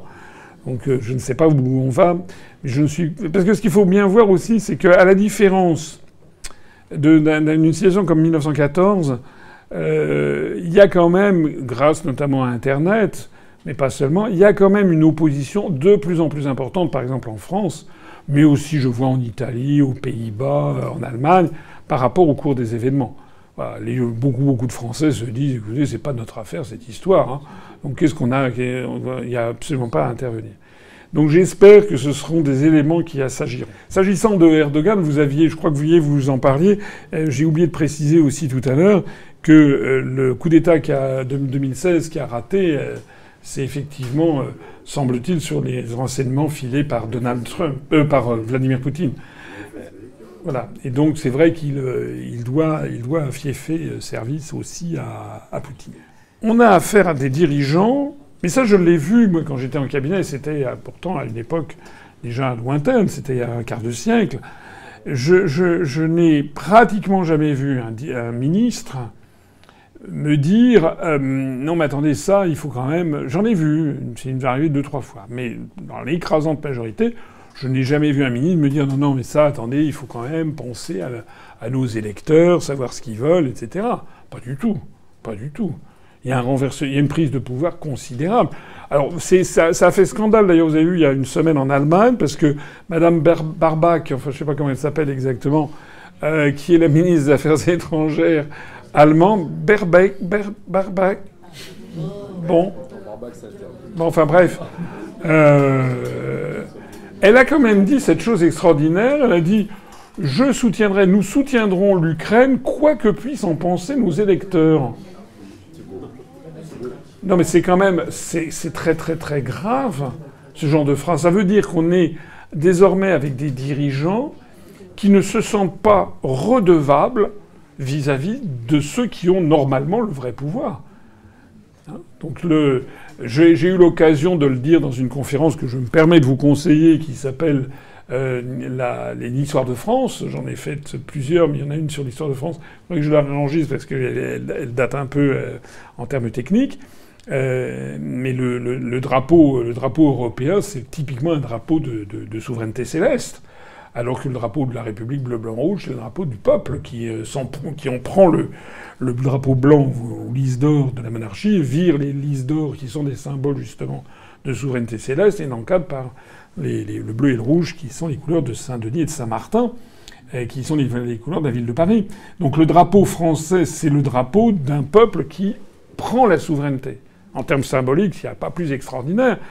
Et le drapeau bleu aux étoiles d'or, c'est un drapeau céleste qui nous remonte au, drapeau du Saint-Empire romain germanique, euh, les drapeaux des Ottoniens au, Xe siècle après Jésus-Christ, qui va donner d'ailleurs naissance ensuite, par imitation, la monarchie française va imiter le drapeau bleu aux étoiles d'or des Ottoniens pour faire un drapeau bleu ou blanc euh, aux fleurs de lys. Euh, c'est un drapeau de souveraineté, euh, de souveraineté céleste. Et donc toute la construction européenne est fondée sur le fait, en fait, que le pouvoir, celui qui décide, non pas le prêteur en dernier ressort, comme on dit d'une banque centrale, mais le décideur en dernier ressort, ce ne sont plus les peuples. Voilà. Le décideur en dernier ressort, c'est la Commission européenne et ceux qui se cachent derrière la Commission européenne. Donc il y a l'État, ce qu'on appelle l'État profond. Or depuis que Macron a parlé de l'État profond, moi je dis aussi État profond. Hein. Parce qu'il paraît que l'expression est une expression complotiste, sauf que Macron l'a dit. Donc moi je dis, écoutez, euh, Donc il y a bien sûr des forces qui sont euh, qui sont derrière, euh, derrière toutes ces, toutes ces affaires. Notamment par exemple les marchands d'armes. Je pense qu'actuellement les marchands d'armes se frottent les mains du voyage de Mme Pelosi, parce que le résultat concret, c'est que Taïwan a passé commande pour je sais plus combien, 3 milliards de dollars d'achat de, militaires, euh, et puis l'Ukraine, euh, je pense qu'il va bien y avoir quelqu'un qui va payer. C'est pas les fabricants d'armes qui vont payer, donc c'est les peuples sans doute ou les, États. Donc euh, ça facilite. Il y a certainement déjà ce genre de lobby derrière. C'est pas les seuls d'ailleurs. Euh, ce que je sais, c'est que quand je dis tout le monde, je me comprends, c'est pas tous les Français, mais je parlais ici de la, des gens réunis ici. en gros, tout le monde sait que normalement il y avait euh, la France et l'Allemagne qui étaient garantes de ces accords de Minsk et que euh, qui se sont tenus à Minsk, donc en Biélorussie, donc le gouvernement bélarusse avait son mot à dire sur le sujet et que en réalité dans ces accords de Minsk il y avait l'idée que le gouvernement de Kiev reconnaisse une, forte autonomie au Donbass, reconnaissent notamment le droit des Russes à parler le russe, à, avoir des, cours en langue russe, etc., etc. Ce que d'ailleurs on trouve tout à fait normal en, Catalogne ou je ne sais pas où. Euh, et, donc l'Allemagne et la France étaient, garants de ça. Et l'encre de ces accords était à peine sèche que euh, le gouvernement de Kiev n'en a tenu aucun compte non seulement il a refusé toute euh, dévolution de pouvoir, toute décentralisation, euh, toute autorisation aux populations du Donbass de vivre leur euh, tradition. J'ai fait une conférence, non pas une conférence, une vidéo, vous l'avez peut-être vue, parce qu'il y a 550 000 vues, c'est quand même pas mal, sur très rapidement l'histoire de, l'Ukraine. Hein, vous savez que le sud des, plaines pontiques qui font l'actuelle Ukraine n'ont jamais appartenu ni de près ni de loin aux populations polono-lituaniennes qui formaient la République des deux nations. En fait, ces, terres, ces steppes qu'il y a au sud, en allant vers la mer, de, vers la mer Noire, ont été euh, occupées à partir du XIIIe siècle ou XIVe siècle par des Kanas, qui sont des, populations turco-mongoles, qui étaient animistes et qui après ont embrassé l'islam et qui après ont été mis sous la tutelle de euh, la Sublime Porte. Si vous allez à, en Crimée, si vous allez à Simferopol, enfin entre Sébastopol et Simferopol, vous trouverez un truc qui s'appelle Bakshi Sarai, où vous avez, Sarai ça veut dire palais comme en, turc, où vous avez, l'impression de vous retrouver euh, euh, au, palais de, Topkapi à, Istanbul, en plus petit, mais c'est vraiment une civilisation de nature musulmane, euh, ottomane en fait. Voilà. donc s'il y, a un pays, s'il y a un peuple qui, avait des revendications éventuellement à faire, ce serait la, Turquie. Euh, en tant que descendant ayant repris l'Empire ottoman, si on peut dire. Mais vous le savez que depuis 1760 euh, et puis Potemkin, qui était à la fois le général préféré et l'amant de la Grande Catherine, euh, c'est lui qui a conquis tout le sud de, de, de, ce qui est aujourd'hui l'Ukraine, qui a créé des villes à partir de hameaux parfois, et des villes comme Odessa. Odessa, c'est une ville neuve. Hein. Odessa, ça veut dire Ulysse. C'est la ville d'Ulysse. C'est, mythique. Hein. Euh, il y a des villes comme ça qui ont, euh, qui, ont, qui ont, des noms, des noms russes qui ont été créés par les Russes, peuplés par les Russes. Euh, et, donc voilà. Alors pour terminer, ben, le, gouvernement de Zelensky a refusé de considérer ce fait historique absolu et a commencé à imposer des mesures vexatoires qui ont débouché sur des, bombardements. Alors qu'est-ce qu'on peut faire? Moi, dans la mesure où... Euh, moi, je pense que les pays occidentaux ne sont pas honnêtes. Ils sont de mauvaise foi. Voilà ce que je pense. Je pense que la France et l'Allemagne euh, sont des pays qui ont agi de mauvaise foi. Ou que s'ils avaient une volonté d'agir, on leur a fait comprendre qu'il fallait pas le faire. Voilà ce que je pense. Donc je pense que la confiance est rompue, et je pense qu'il n'y a plus grand-chose à faire maintenant. À mon avis, cette, guerre, j'espère qu'elle va se terminer assez vite. À mon avis, euh, ça se réglera par un, appel téléphonique entre Biden et Vladimir Poutine. Ce sont les deux seuls acteurs réels. Voilà. Sinon, ben, sinon, ça veut dire que les Américains font traîner, font traîner, font traîner l'affaire. J'espère en tout cas qu'il y aura une, sagesse qui prévaudra. Et je sais que j'ai dit ça, alors il y a des gens qui sont scandalisés, mais l'action russe en, Ukraine, elle est quand même singulièrement prudente et notamment précautionneuse vis-à-vis des populations civiles. Alors il y a des morts civiles, mais enfin quand on compare le bilan des morts civiles euh, à ce que font les Américains quand ils interviennent, il n'y a pas photo. C'est-à-dire que la stratégie russe a toujours été d'essayer de protéger au maximum les populations civiles, ne serait-ce que parce que pour les Russes, bah, c'est quand même des, frères. Euh, les Ukrainiens, ils faisaient partie du même pays. Donc euh, voilà, il y, a quand même cette volonté qui est, euh, qui à mon avis, à mon avis, indéniable. Je pense en effet qu'il y a, il y a quand même un vrai problème maintenant qui est béant devant le, devant la construction européenne. Vous savez, j'ai créé un parti politique il y a 15 ans. J'avais affaire, j'ai lutté pendant 15 ans contre tout ce qu'on a mis dans la tête des Français des peuples d'Occident, tout un narratif, comme on dit maintenant, c'est-à-dire des mensonges officiels considérés comme des vérités. Parmi les principaux narratifs, il y a l'idée l'Europe c'est la paix. Bah maintenant, les Français voient que l'Europe nous entraîne à la guerre.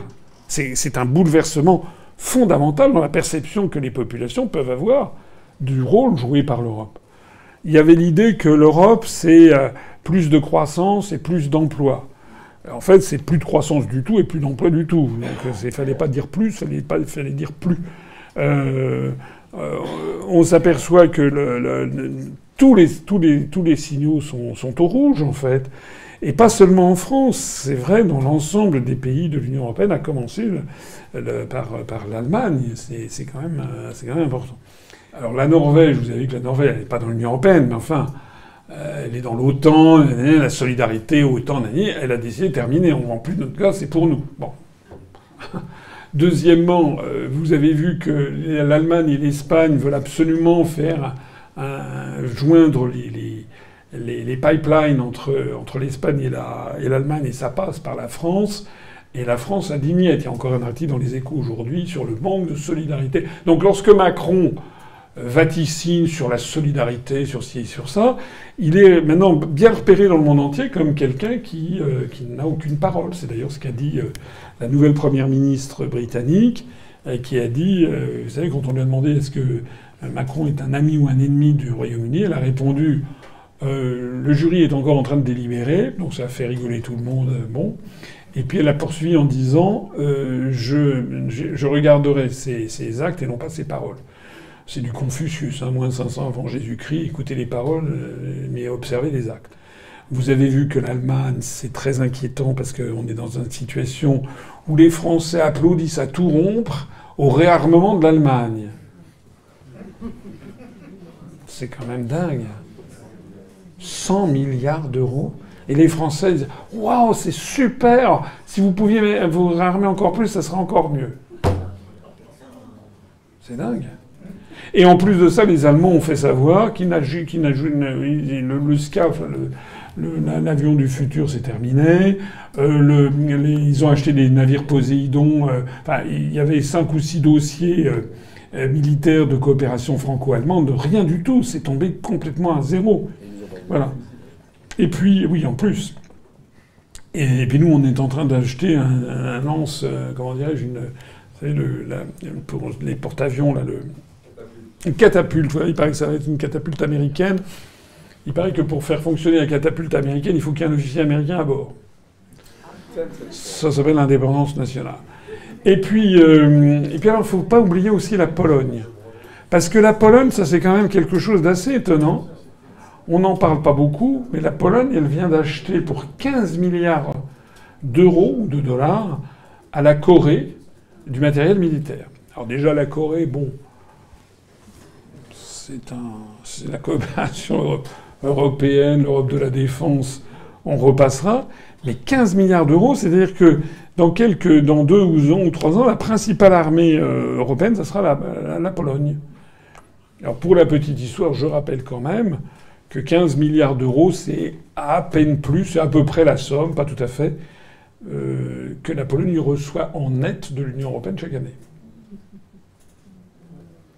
Et comme la France paye à peu près 20%, euh, on peut dire qu'en gros, en 5 ans, on a réarmé la Pologne. Voilà, c'est nous. Ce sont les contribuables français. Enfin, c'est quand même hallucinant qu'on verse 15 milliards d'euros en plus à la Pologne que ce qu'elle verse à l'Union européenne, et que, euh, comme une grande, elle achète pour 15 milliards d'euros de, matériel militaire à la Corée. Euh, c'est plus, on n'est plus dans, dans, la, dans le développement et dans la mise à niveau, là. On est vraiment dans une arnaque générale.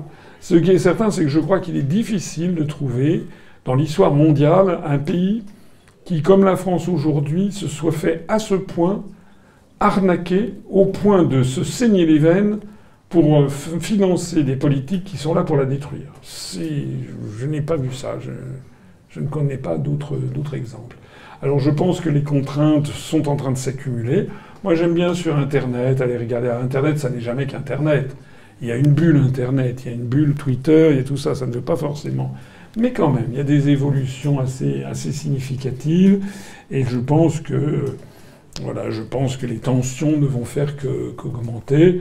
Comme en plus de ça, vous avez vu que M. Scholz euh, a dit qu'il fallait passer de 27 à 36 le nombre de pays de l'Union européenne. Bon, voilà. Moi, ça me fait penser quand même vraiment à, on est en train de, on est entré dans la phase terminale. C'est un peu comme la, c'est un peu comme la construction du socialisme euh, avec euh, avec euh, Tchernienko. Voilà, un peu ça. J'ai l'impression que ça part de partout, les gens n'y croient plus, les gens s'abstraient de leur quotidien. Qui rêve encore de la construction européenne? Non, c'est pas ça. Les jeunes, ils font quoi? Ils n'ont qu'une envie, c'est de s'enfuir, d'aller ils n'ont pas envie d'aller s'installer au, Luxembourg, au Danemark. Hein, non, ils ont envie d'aller au Canada, en Australie, en Nouvelle-Zélande, au Japon. Euh. Donc, euh, de la, fin de l'URSS, c'était quoi? C'était, euh, il y avait beaucoup de gens qui, enfin, il paraît qu'il y avait une blague. Je sais pas, vous êtes mieux placé que moi pour le savoir. Il paraît qu'il y avait une blague qui disait, ils font semblant de nous payer, on fait semblant de travailler. Bon. En attendant, le je m'en foutisme se développe beaucoup en, en France, dans tous les domaines. Il y a beaucoup de gens qui veulent plus travailler, qui veulent l'affaire de la Covid et du confinement. Il y a beaucoup de gens qui ont dit que finalement ils n'ont pas envie de se créer, de se crever au boulot. Euh, les gens ne voient pas l'avenir. beaucoup de jeunes, même des jeunes de grandes écoles, etc., qui sont normalement le haut du panier, ils se font des soirées où ils picolent, ils sont ivres-morts, etc. Il y a un véritable alcoolisme chez les, chez les jeunes, sans compter, quand je parle de l'alcool, c'est pour pas parler de, de, la drogue, purement et simplement. Euh, ils rêvent que d'aller à l'étranger, euh, ou alors de, partir euh, s'installer à, la, campagne et faire de la permaculture. Enfin, il y, a, vraiment une volonté de... Les, les, les gens, les gens n'embrayent plus quoi, sur le truc. C'est ça le truc, c'est, les gens n'embrayent plus. Et, ça, à mon avis, c'est, un astre mort. Qui croit encore dans la construction européenne C'est un truc... Euh, voilà, les, gens n'y, croient, croient pas. Mais simplement, ils font carrière. Voilà, c'était comme l'URSS vers la fin quand quelqu'un était brillant et voulait faire carrière, il devait adhérer au Parti communiste de l'Union soviétique, et puis voilà.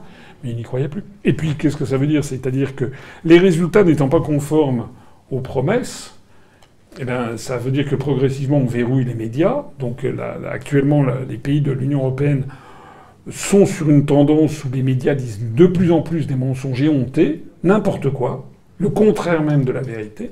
C'est quand même dramatique. Moi, je ne reconnais plus, enfin, je sais pas, il y a un certain nombre de Français dans la salle, je ne reconnais plus mon propre pays. On a. Euh, c'est incroyable, en fait. Les débats sont absolument interdits. Madame Ségolène Royal, elle a dit quelque chose qui est tout à fait normal, qu'elle ait dit ça. Euh, les gens se posent des questions. Elle a aussi, aussi comme si, je sais pas, on a une espèce d'hystérisation de la société politique française. C'est-à-dire qu'il y a une quantité de choses, on n'a plus le droit de rien dire. Vous n'avez plus le droit de remettre en cause quoi que ce soit sur toute une série de sujets qui, qui, qui s'empilent les uns au-dessus des autres. Vous ne pouvez plus rien dire. Et, donc, euh, ça veut dire que du coup, les, gens, les gens se referment sur leur sphère euh, privée, ne votent plus aux élections. On a 50-60% d'abstention. C'est un peuple malade. C'est une situation qui ne va pas durer encore très très longtemps. Parce que ça veut dire que les dirigeants n'ont aucune légitimité profonde dans la population. Voilà. Et là, il suffit, si par exemple les gens se gèlent au bout d'une semaine euh, et que les gens sont obligés de payer des fortunes, euh, ça va, la marmite va exploser, hein. ça c'est certain. Merci beaucoup, à bientôt. Merci beaucoup, monsieur